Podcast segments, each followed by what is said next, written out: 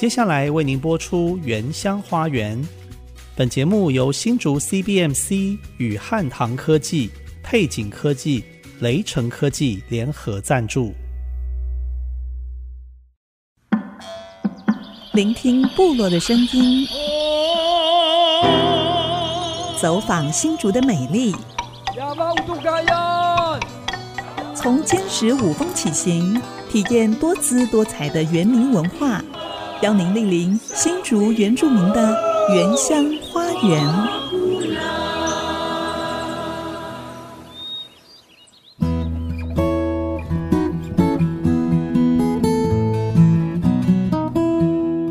大家好，欢迎收听《原乡花园》节目，我是安迪给怒赖安林，我是皮带 Amy 淑荣。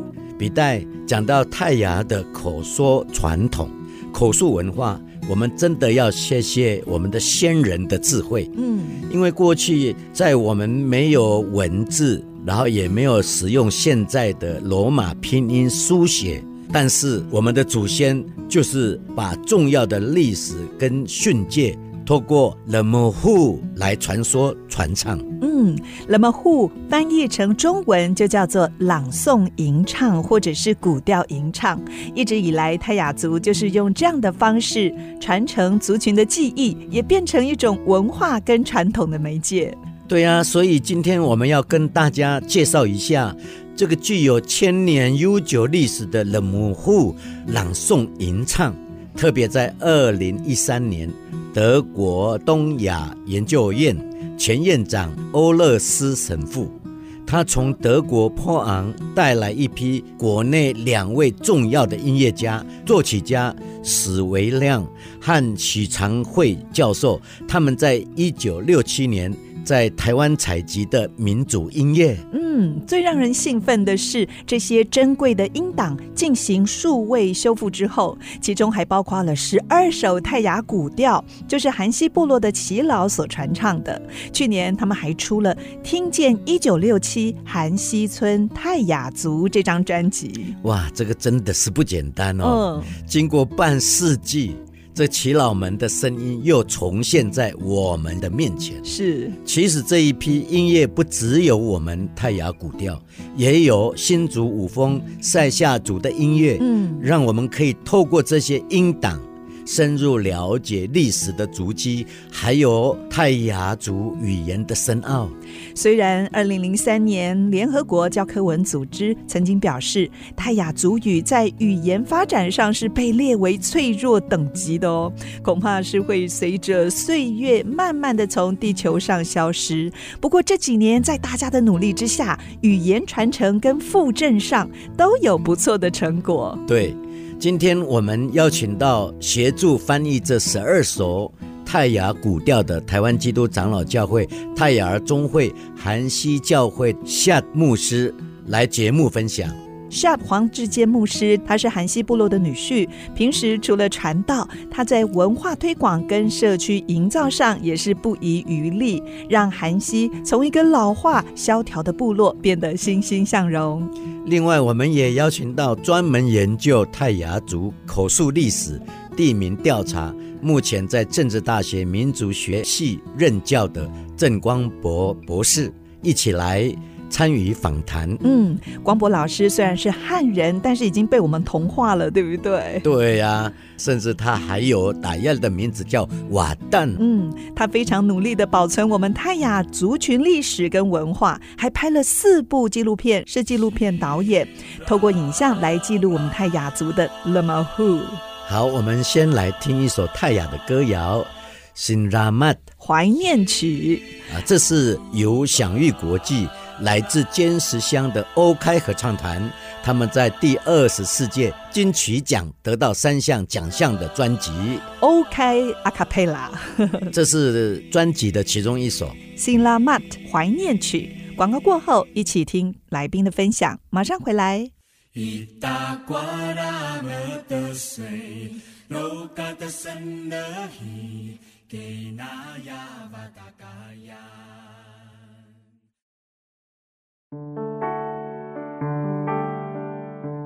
您现在所收听的是 IC 之音竹科广播 FM 九七点五原乡花园节目，我是比大 Amy 淑荣，我是安迪给怒赖安林，很高兴邀请到目前致力于保存泰雅传统古调冷漠户的。台湾基督长老教会泰雅尔宗会韩西教会的黄志坚夏牧师，还有政治大学民族学系的博士郑光博博士，大家都叫他光博老师，来跟我们分享。我们先欢迎这两位，志坚牧师，你好，夏牧师好，好，各位听众朋友，罗卡西不过了，那个夏那个牧师，莫爱心光博你好，啊，各位听众朋友，大家好，我是光博。今天他们两位贵宾都算是我的老朋友了。嗯，啊，志坚牧师算是我们泰雅中会啊牧会最成功的一个典范呐、啊，指标性人物。哎、对，那光博呢也是从以前就认识他了，我们有很多的共同点、兴趣啊，有关于我们打雁的文化保存等等。刚才在上一段我们谈到宜兰韩西教会韩西部落。有一个动人的跨国故事，啊，让半个世纪的泰雅古调重新回到台湾，而且去年在这些珍贵的录音档重新呈现在我们这一块土地上面。我们先请夏牧师来分享这一段故事。呃，这个要从二零一二年开始来谈起，因为在德国波昂大学东亚研究所，一个神父叫欧勒斯神父。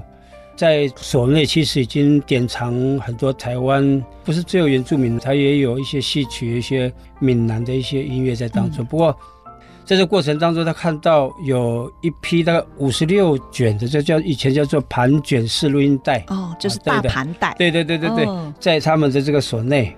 嗯。然后他就联系了当时的师范大学音乐研究所，那个时候所长是黄军仁教授。那二零一二年跟他讲之后。黄教授非常的兴奋，当然也要得到欧勒斯神父跟德国波昂东亚研究所的首肯，嗯，所以他们也愿意分享。于是，二零一三年隔一年，黄君仁教授就到那个地方去跟他们洽谈，到波昂，到到波昂，然后到学校去把这些呃珍贵的啊一些史料，还有一些盘式的录音卷，特别是我们宜兰大同。打雁的这个韩西部落是打击部落的，嗯，十二首歌就在当中出现。嗯、那么他就在想说，是不是可以把它数位化？因为这些东西在长年累月之后有可能会损坏。是。那当时因为录音的设备也不是很好，嗯，所以他们有那个危机感，就是赶快就把它弄成一个数位。之后就大概二零一八年，然后就由现在的师范大学民主研究所的所长。吕玉慧就由他来。嗯、我们宜兰大同韩西的这十二首古调是第四集，嗯，他还有去台东，他有收集到台东的，哦、所以我们第四集。接下来第五集是新竹风的，哦、现在正在录的当中。哇，太好了，对对对，可以期待。我听到这件事情的是，我也是非常兴奋，而且这是了不起的事，哎，嗯，真的，哎，可以追溯到那么久远的时间，还可以听见那些我们的老一辈的老一辈他们唱的歌曲，真的是对，很感动哎。哇，经过半个世纪，哎，是，如果是从一九六七年录制的话，到现在已经超过半个世纪了。其实它这个也有一个佐证，就是呃，因为目前马韩西亚还是有一些呃外来的语言在里面嘛，嗯、呃，我们叫克里奥语，其实它就是外来的语言比较多单字在里面。嗯，那如从这个一九六七可以看到，也可以听到，过去在一九六七之前，我们的长辈，我们的前一代，在前两代，其实他们都是用泰雅族语在沟通，在部落里面。他们也是用族语来生活，嗯、然后来沟通这样。哎，在去年你们是不是也有办一个回归的活动？有，本来在，在部落里。对，本来是谈说是在在宜兰，但、嗯、是我跟他们讨论之后，因为这些歌是我们部落的歌。我们也期待了很久，所以应该要在部落唱。我们的祖先的歌，能够回娘家回来，把他们带回来。嗯，这是应该的。对，所以当时就跟这个师范大学的呃民族音乐研究所的所长，然后再跟宜兰县史馆，他是负责历史迁徙脉络的部分，然后音乐的部分就是由那个吕玉慧老师，嗯，翻的话就是由我翻，哦，然后我也请一些牧者来帮忙翻，是因为有很多东西我们也要到很到位，对对对对，很慎重。是是是，所以我会去问一个两个。那时候我问陈和平牧师，他也是圣经翻译的，还有陈初宝牧师，这两个哦在语法各方面其实都是我的先辈这样。哎，那这十二首在韩西部落的传统歌谣，大概内容包含了哪一些？有迁徙嘛，嗯对不对？还对对对有呢，，这个十二首歌里面嗯，它分成三个部分。第一个部分就祖训嘛，迁徙；第二个部分就是工作歌，就生活哦 乐趣。然后他们在工作当中就自然而然的唱出那个调是一样，但是对，他把生活唱出来。嗯那第，三个其实我觉得非常感动，就是我们福音跟文化在第三个阶段里面就呈现，嗯啊，用泰雅族的歌，然后重新诠释基督教的信仰。是。那这里面大概有三四首歌，嗯。哦，那个时候刚刚传到我们部落不基督的不久信仰没有错，因为大概是一九四几年的时候，我们才有我们的母语的圣经呢。是是是是。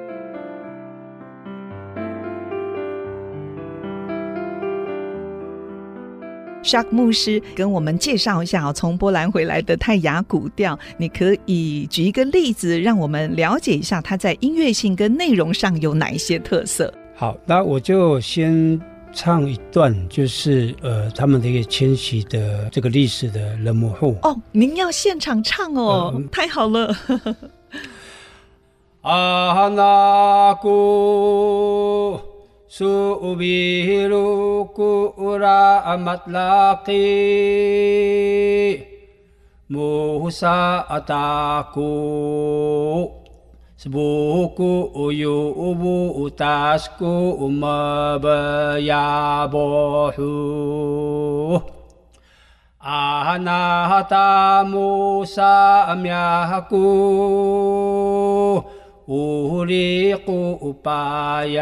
古尤布达斯古马巴亚波胡。阿那达穆萨米亚古乌里古巴 yan 拉希巴来用伊卡 hun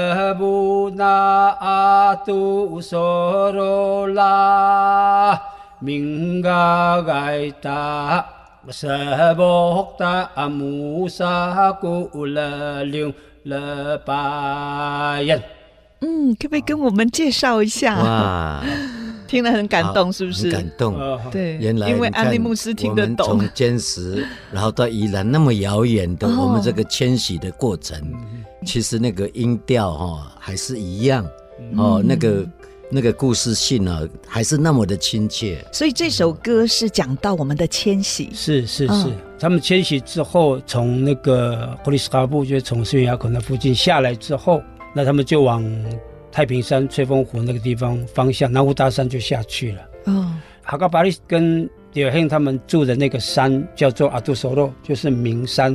名山跟方山是两个。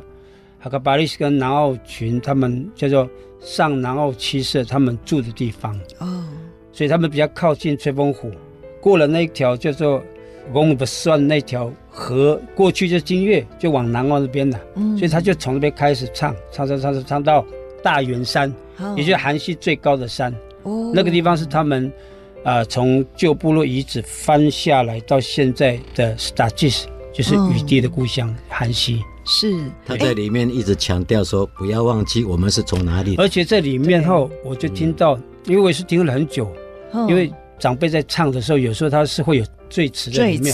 所以他就分段嘛，所以我就听到麦格亚沃，麦格亚沃，哦，这样，对对，我就听到哦，真的从历史考究，南澳这一群就是他们的祖先，就是麦格亚沃嗯，带下来的，就是我们的祖先啊，对对对对，对对对 对。那可以另外再唱一首，另外一首哈，那因为时间不多，我就唱有关福音的。那这首歌，我不晓得大家会不会有那个印象，是呃，我去韩西教会牧会的时候，那个长老在，还带还用孙仁哲长老。嗯，啊，他常常唱，我没有感动，因为我不知道，所以之后从这里面再听到他在唱的时候，哦我就回想十五年前他在唱的时候，就特别有感了、原来他唱的是十二首当中的一对对对，是一首，他是他唱的，他就收录在这个里面。哦，就是他本人唱的。对，他哦，在教会，在圣诞节跟复活节，他常常会唱这两首歌。马哈维巴来引路啊，马木伊达瓦拉么的水，伊里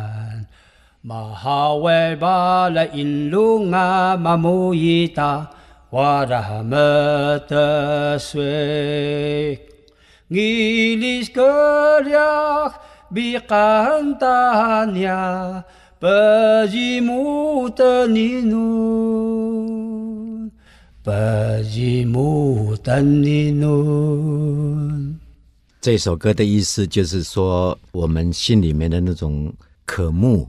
对神的渴慕，对对上帝的爱的渴慕，哦，哎，所以这是一首教会的福音歌曲，福音歌曲。然后他们在研究之后，他说这个有一点点有日本歌的，嗯，对对对，音域在里面，有有日本的，所以这个这就是一个文化的一个转化了，是，对对对。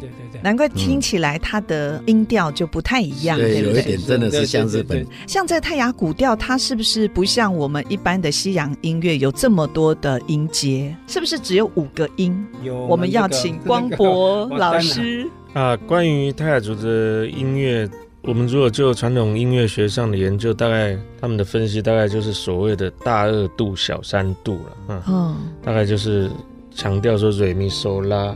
或者米索拉西这几个音啊，那我们在呃冷母户的所谓的朗诵式的唱法，哦，好，那在音乐学上还有另外一个关于泰雅族传统的一些舞曲的部分，他们是所谓的应答式的。原来还有舞曲哦，有啊，我们还有舞曲，有有有哦，还是可以对跳话对话，那叫卡，他们一般在讲卡农式，在对应式的、嗯、卡农，所以这也是属于。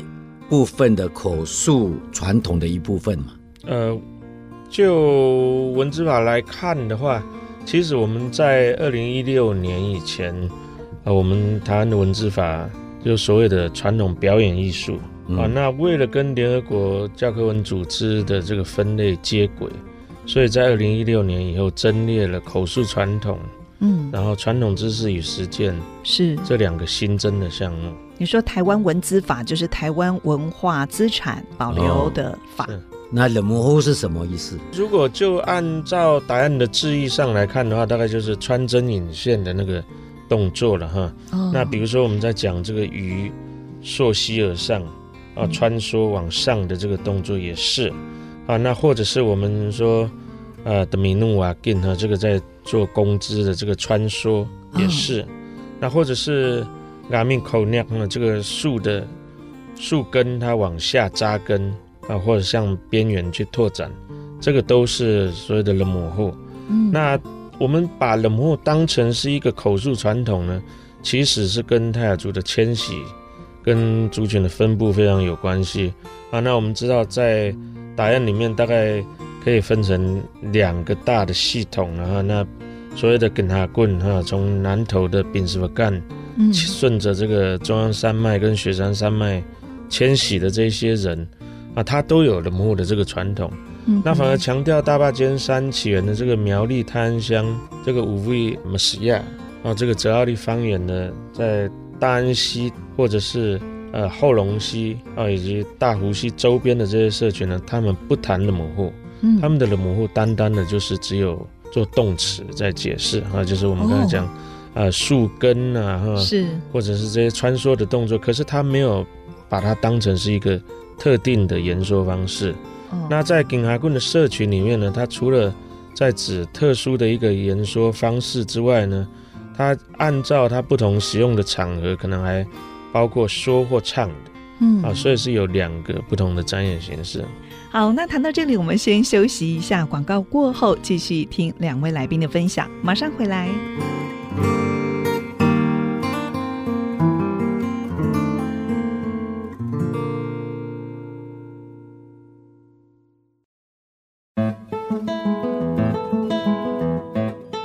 欢迎回到《原乡花园》节目，我是安迪给努赖安林，我是皮蛋 Amy 淑荣。今天我们为大家介绍泰雅族非常重要的口述传统——勒玛户朗诵吟唱古调吟唱。它是结合泰雅口语、艺术、文化习俗、祖训规范、迁徙历史跟生态环境知识等等面向的一种文化表现，可以说是泰雅语言智慧的结晶，也是口传文学跟历史记忆的一个瑰宝。是啊，这个传统在过去我们泰雅族还没有文字书写的年代是非常重要的，也是我们文化传承、嘎嘎规范禁忌、所有历史记忆的一个媒介。如果没有勒玛户，我们就是像没有根、没有历史。没有未来的民族。那继续，我想请教光博老师，过去对于古调吟唱或者是说勒玛户，主要是音乐学者在进行采集，着重在民族音乐的领域这个部分哦，分析它的曲调、旋律啊这种音乐性。不晓得是从什么时候开始，学者也注意到这个勒玛户内容的重要性。呃，因为我们。在谈研究民族音乐，在过去呢，事实上研究民族音乐的学者，他对语言并不熟悉，所以长期以来啊，就是包括我们刚才听到的这个呃，一九六七的这个部分，当时的学者他们在乎的，事实上不是音乐里面的语言内容，他们在乎的是那个音乐的旋律。哦，音啊，那就是就音乐性来看。是。啊，那所以其实有很多珍贵的那个语料或者是文化的素材，还有历史记忆呢，都被忽略了，都被忽略了。哦，啊，那这样子的一个情形，大概是一直到一九九零年之后，才陆陆续续有一些学者，比如说呃台北艺术大学的吴荣顺教授，嗯，啊，或者是在二零零二年师大音乐系有一位呃硕士班的研究生赖林恩。他开始去针对这些传统的歌谣采集，那他也很有意识的去针对里面的语言素材去爬书之后，他们才恍然大悟说：哇，在里面原来有非常丰富的，丰富的宝藏，呃历史跟语言的素材，特别是跟迁徙相关的。嗯不过他们都是汉人，嗯、对不对？是，嗯，所以也是需要跟族人一起合作翻译，他们才了解它的内容是这样的丰富。勒玛户是每一个人都可以唱吗？还是有特定的人，或者是哪一个特殊的地位的人可以唱？以前好像女生不能唱，对不对？啊、呃，其实我们如果就音乐的旋律来看的话，事实上是大同小异。嗯，可是其实。所谓的一一首歌谣，它算不算是勒玛户？其实应该是跟它的音乐内容有关系啊。哦、比如说，这个是一位男性在唱，嗯、那他可能在传统的部落社会里面，他是站在一个首领的角色。那特别是他有非常卓越的一个领导跟言说的能力啊。那他所叙述的内容，特别是关于祖先的祖训啊。那另外一个是迁徙。是，或者是仲裁纠纷啊，或者提亲等，善于用一些话语去表述的这个部分，哦、那样子的一个表现方式，才是被称为是冷漠户。连提亲也是哦。是是，如果是一般的即兴的叙述歌谣哈，嗯、那他可能是一个妇女，她在唱她现在到到山上去工作的那个心情，哦、其实或在织布、呃。就老人家的概念里面，他。不认为那个是勒玛户啊，它有另外一个词汇叫勒玛木瓜什，勒玛木就是挑选挑。比如说像那个里面这首歌，很多女孩子在唱，当时她就把她们的辛苦，把她们的生活，就是用唱的方。里面有一首歌叫哦啊哦哦啊哦，哈达哈不社会。哈达玛木海努，对，就是这样。就是、他在唱什么呢？他说我们去找这个路桥海努，对，来去找啊，番石、地瓜、番石，我们来去煮，对，煮饭这样的。他们有时候就不会用讲的，就是用唱的方式，那一种欢乐。其实，在欢乐当中，他们也是在表达他们现在的一些生活的状况，用。歌的方式来来唱了，嗯，哎，这个就是辛勤工作歌，是不是？对对对对，对。哦，那我们现在就来听听见一九六七韩溪村泰雅族典藏的这一首辛勤工作歌。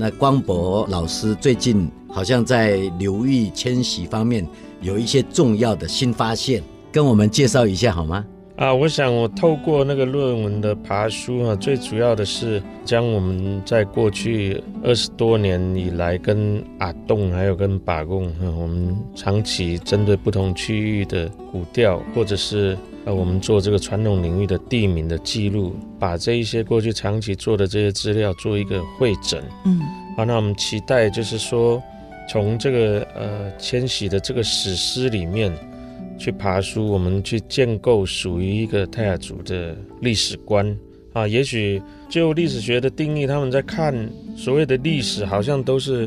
过去的历史都是统治者所书写的，对，啊，都是有文字的民族是。在主导这个诠释权的，对。啊，那我们看到答案透过吟唱这样来诉说自己的历史，诉说自己的故事，哈、嗯啊，那这个是我们当时积极的在采集的一个初衷。您刚才说的阿洞牧师，就是尖石乡前镇西堡教会阿洞 U Bus 牧师，还有我们之前访问过的田埔部落推动富裕小米文化的文史工作者巴翁多米。对，听说你们还组成一个泰雅文史调查工作小组，还特别到桃园复兴乡采集瓦旦档案林明福牧师唱的泰雅迁徙古调。啊、呃，应该是在二零零七年，在那个之前，我们就录了好几次。嗯，啊，那透过二零零七年之后有一个研讨会，我们把这个资料去公开了。啊，那到后面呢，就间接的影响到二零一二年，文化部还有桃园的文化局先后把它登录成地方以及中央的这个文化资产的保存者。是。さすかぶこれしぬがやんしたとれかよたすらかまごたまごわおもさぱぽあらさももながしるがしるしのらはがんまごわ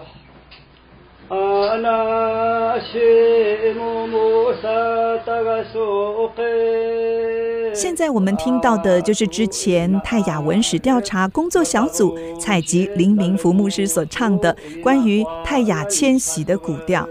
哇，还好你们那个时候把他宝贵的声音记录下来。现在牧师已经九十三岁了。我们前几天上去采访牧师的时候，他已经唱不太出来了。嗯。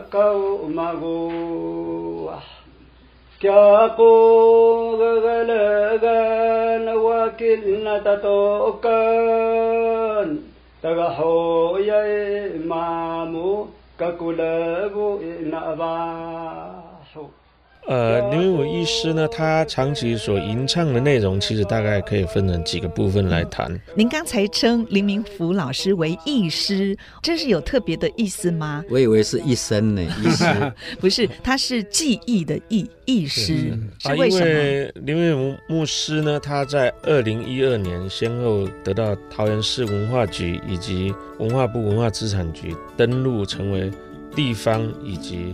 国家的重要文化资产的保存者，保存者。啊，那就文字法里面呢，它特别规范了一套制度去做这样的一个记忆的传习跟保存，哦，所以就称他们为艺师，是是是，是。国宝的意思。对对，就是我们的国宝，所谓的人间国宝。是刚才他唱的这一段，好像旋律是一样的，是不是？是是，其实他个人在吟唱的部分，那个旋律都是相同的。嗯啊，那我们比较泰雅族各个区域这样子朗诵式的歌谣，它的旋律其实非常的相近啊，因为都是三到五音音阶的一个组合。啊、哦。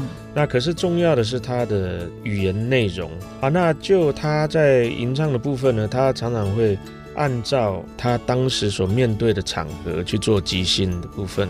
比如说是欢乐的场合，或者是训诫的场合哈，他会针对呃不同的场合去挑选不同的一些词汇。嗯、那这些词汇有非常多的比较深奥的语言哈，大概是象征隐喻式的话语。是啊，那跟现在。呃，目前大家平铺直述在说叙说的这个主语是不太相同的。对，所以听说有一些答样也不见得会听得懂，对不对？古语在里面，所以也是要透过翻译。是，所以古调除了讲到历史、祖训还有训诫之外，我记得几年前在雪霸国家公园举办了泰雅传统斯瓦赖啊，十八赖就是和解的仪式。嗯。达亚斯卡入流域部落的耆老和林务局雪霸国家公园管理处签署了共同合作的备忘录的时候，也有人唱这个勒马户。当时是由瓦旦当啊林明福医师，嗯，啊，他负责去诉说这个祖训，嗯啊，那由他的儿子达萨瓦旦，嗯啊来做吟唱。是，所以在这样重要的场合。和解的仪式一定要唱勒玛护。我觉得不是只有单单的做和解的仪式而已，哦、好像就有一个立约的关系。用这个方式，就是说除了立约之外，他就是会把我们的根源都拉到同一个不定了。就从那边来看，嗯、其实我们都是情同手足，我们都是一个、哦、一个血脉同宗，然后我们、嗯、呃应该要互相的尊重，是互相的支持。然后遇到困难的时候，当然一起来同盟。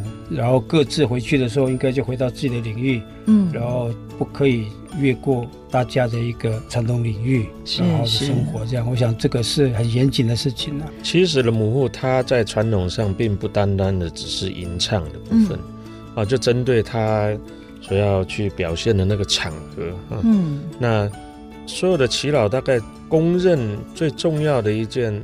啊，会用的模糊的方式去处理的事情，应该大概最普遍的来讲是关于婚姻的这个提亲的部分、嗯、啊。那另外一个就是关于纠纷的处理，是啊，比如说我们在处理纠纷的时候，或者是我们在提亲的时候，我们有很多的话，过去泰雅族的个性比较内敛，嗯，不好意思平铺直述的去说，对，啊、那所以就会去引述大祖宗格布大格亚巴、格阿燕他们这三位祖宗的话，嗯。啊，然后以他们所留下来的遗训呢，作为是一个规范，嗯。啊，那作为仲裁纠纷的一个处理原则。那光博老师，您多年从事勒马户古调吟唱的研究，你认为这样宝贵的传统不只是搜集保存，应该还要创作应用，甚至是结合实验教育，传授给下一代，才能够让它成为活的一个音乐艺术。那您是怎么看勒马户未来的发展呢？啊，针对勒玛护的部分呢，我想它不单单的是只有音乐的部分，嗯、其实勒玛护它的基础呢，应该是泰雅语。啊，特别是这个语言的能力的部分，是如果我们没有够深厚的主语能力，它没有办法来去做应用。嗯、啊，那另外一个就是它里面包含很丰富的文化跟历史在里面。啊，那其次的才是关于音乐的部分。啊，那音乐只是一个展演的形式或者它的一个载体。嗯、是，就勒玛护来说呢，它里面关于主训规范。啊，这个是可能大家在强调的。那可是它里面同时有非常丰富的历史知识啊。那这些历史知识呢，其实它所呈现出来的就是泰雅族的领域观啊。所以这个不单单的是历史，所以关于泰雅族对于传统领域的河川流域的认识，这个也是非常重要的。嗯啊，所以是包含地理的部分。那这些就是所谓在传统知识的范畴里面。那夏嗯牧师呢？呃，针对这个勒玛护，当然它不是一个被研究的对象，它应该是活在我们现在部落里面。是、嗯，那让它也能够在社区里面，在教会，然后在一般的活动里面，大家都能够朗朗上口。过去可能勒玛护是长者他要唱的，不过为了让勒玛护这样的一个呃文化能够继续传承，其实我们可以更加的普遍。是啊，就。当然，在重要的场合，当我们请尊重的长辈就是这个德高望重的长辈来唱。嗯，但是一般来讲的话，我们可以教导孩子们是里面的内涵，在生活当中也可以吟唱，在吟唱的过程当中成为部落里面生活伦理规范其中一个意涵在里面。嗯，那不仅是神的话语，当然从这个罗摩后里面也可以看到神观呐。嗯，就是打雁的神观，他的信仰是就是我都把来我的基色罗，我都把来我都感恩的。我非常赞成夏牧师所说的勒马户，他绝对不是一个被研究的对象，而是一个可以跨越时空，让泰雅精神永续流传下去的一个载体。没错，虽然这种即兴吟唱的传统，好像因为时代的改变，逐渐的消失了，但是只要我们有自觉，即使只有零星的烛火，像是夏牧师、光博老师，还有致力保存。泰雅文化的族人朋友们，我们打药的冷母户就永远不会消失。的确，今天我们非常感谢韩西教会的黄志坚沙牧师，还有正大民族学系郑光博博士这么深度的一个分享。谢谢，母爱心不瓜了，谢谢你们，我们大家加油，六嘎，六嘎，六嘎，六嘎。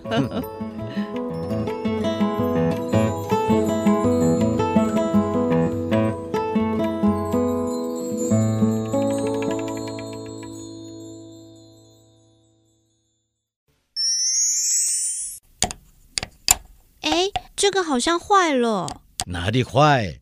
这是我们打雁的口簧琴，要这样用。不懂要问嘛。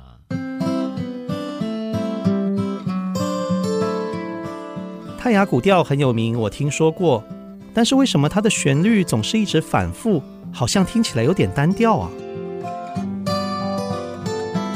泰雅族传统的勒摩户朗诵吟唱或是古调吟唱，其实是一首首美丽的即兴创作。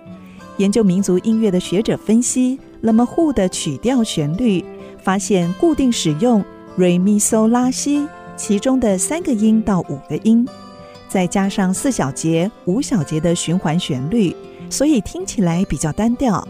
但也因此，在熟悉的旋律下，可以让吟唱者依照当时的心情或想要叙述的故事，即兴填词，让听者专注在吟唱的内容，将勒摩户传唱下去。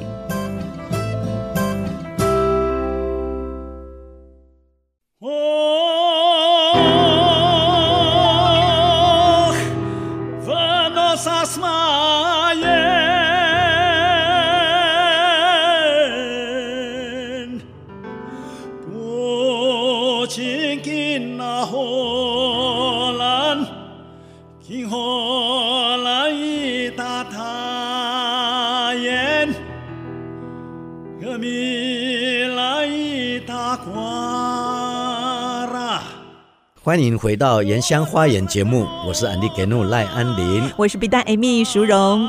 现在您所听到的是新竹尖石乡马胎部落的马之萨杜与景福教授所演唱的泰雅古调《迁徙之歌》。这首歌的开场实在是太震撼了，真的。呃，所以我们也把它制作成节目的片头。很高兴在最后一段，我们用电话采访到人在花莲的于教授。让他来聊聊泰雅的 What's the Mohu。于教授毕业于美国波士顿音乐学院研究所，目前是玉山神学院音乐系的专任副教授，兼任国立台东大学的助理教授。哎，安利牧师，您刚才在 the Mohu 前面加了一个 Guas，Guas 是什么意思啊？Guas 其实就是歌的意思哦，Guas 歌、啊、对，嗯，所有口唱的歌都称作 Guas 啊，所以 Guas Lemo Hu 就是吟唱的意思，嗯，就是我们今天一直在介绍的朗诵吟唱、朗诵歌谣。了解，那我们现在赶快欢迎于景福教授出场了。于教授您好，马志你好。好，你好，你好，安利牧师，其实他是你的表哥，对不对？对 对，安利是我表弟啦。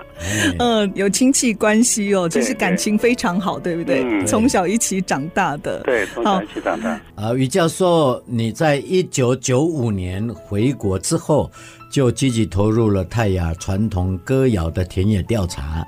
刚才介绍了冷木户有丰富的内容，还有文化的意涵啊！我觉得这个是从吟唱方式几百年来，甚至是几千年来以后，还保存在我们族人的记忆当中，也可以说是我们族人的一个智慧。嗯啊，那你认为什么因素可以把这么久远的歌谣到现在还可以继续传唱在我们的部落里面？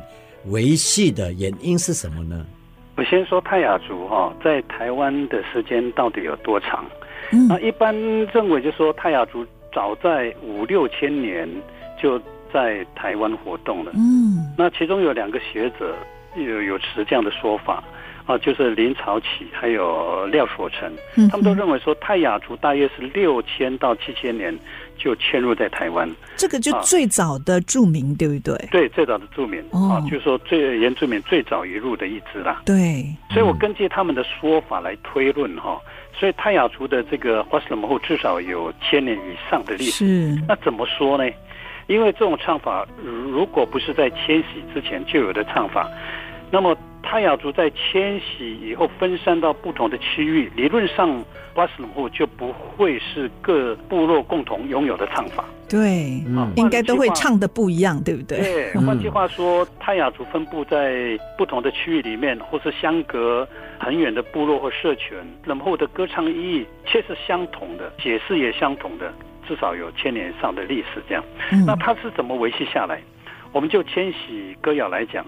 啊，我们知道这个泰雅族发源地是濒师傅干嘛？对，在当时人口那越来越多的时候，那这个头目就说我们必须要迁徙。嗯啊啊，所以迁徙以后呢，啊就会透过这个花石木会提到起源地啊、迁徙的路线呐、高山呐、啊、大霸尖山啊，嗯，还有祖训呐，啊这些场域哈，啊就寻溯了泰雅族的历史文化这样。对，所以族人他是透过什么？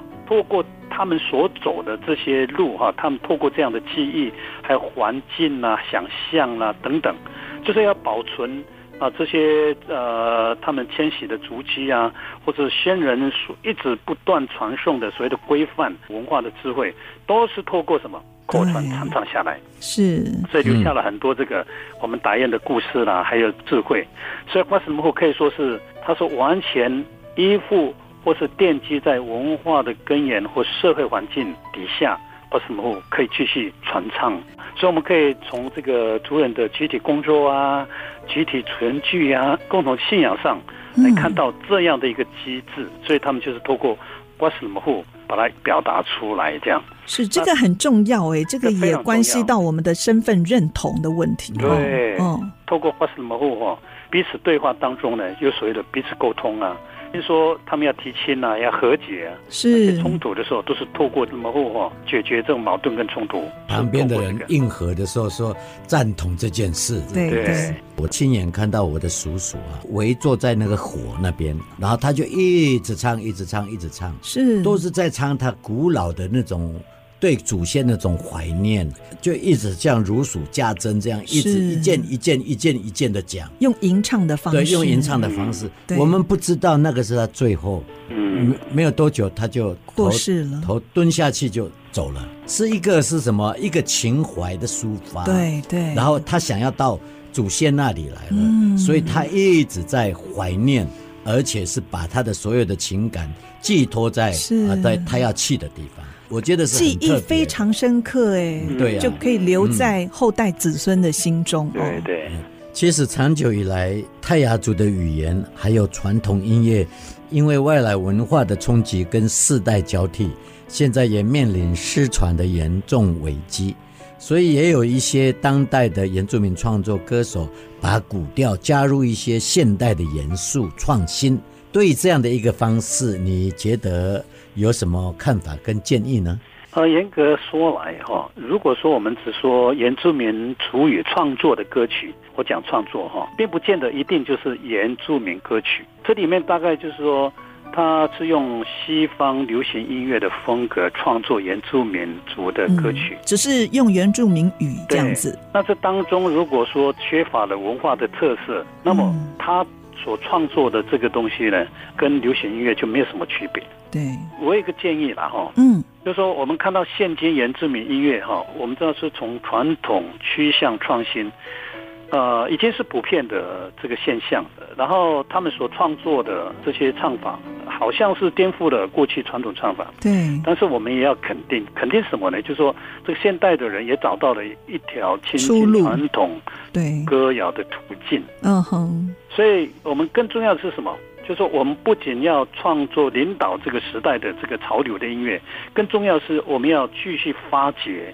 还要保存祖先的诗歌啊，是，这才是我们所谓的要责无旁贷的方向啊，这是我的建议啦。的确哦，有一位学者曾经说哦，记忆是一种集体社会的行为，所以不管是透过我们瓜斯拉马户，或者是用现代歌曲的方式哦，可以把这些记忆凝聚起来，就可以成为我们文化传统的一个延续，也成为我们族群的生命力。今天非常谢谢于景福教授。您给我们的鼓励跟建议哦，谢谢马志老师，谢谢你，马志，拜拜，好，拜拜。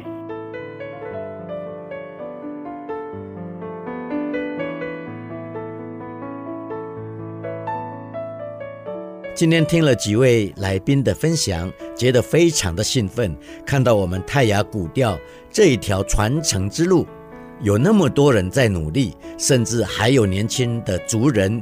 也有新的创作，用音乐和主语跟这个世代来对话，未来真的是充满希望。嗯，安妮牧师，其实我今天很想问光博老师一个问题，耶，到底是什么问题呢？我想问他说，他是汉人，完全没有我们泰雅族的血统，但是他大半生的时间都投入泰雅传统文化的记录保存，还取了一个泰雅族的名字瓦旦。我好想知道是什么样的热情推动他做这样的工作。对呀、啊，我也是被他的那个热情感动。我们下个礼拜就可以问他哦。因为我也觉得今天聊得意犹未尽，嗯，呃，一定要再请他们跟我们介绍更多泰雅冷母户丰富的内容和文化经典。嗯，非常期待。那节目最后，我们一起欣赏由金曲歌手一拜布伊吉所演唱的现代版泰雅古训。哇！摇滚版的冷模糊，嗯，对，啊，应该很多年轻人会喜欢。哎，我也喜欢哦。好，期待下个礼拜天早上十点，原乡花园节目空中的频道再相会。我是安迪给怒赖安林，我是皮蛋 Amy 淑荣，拜拜，拜拜。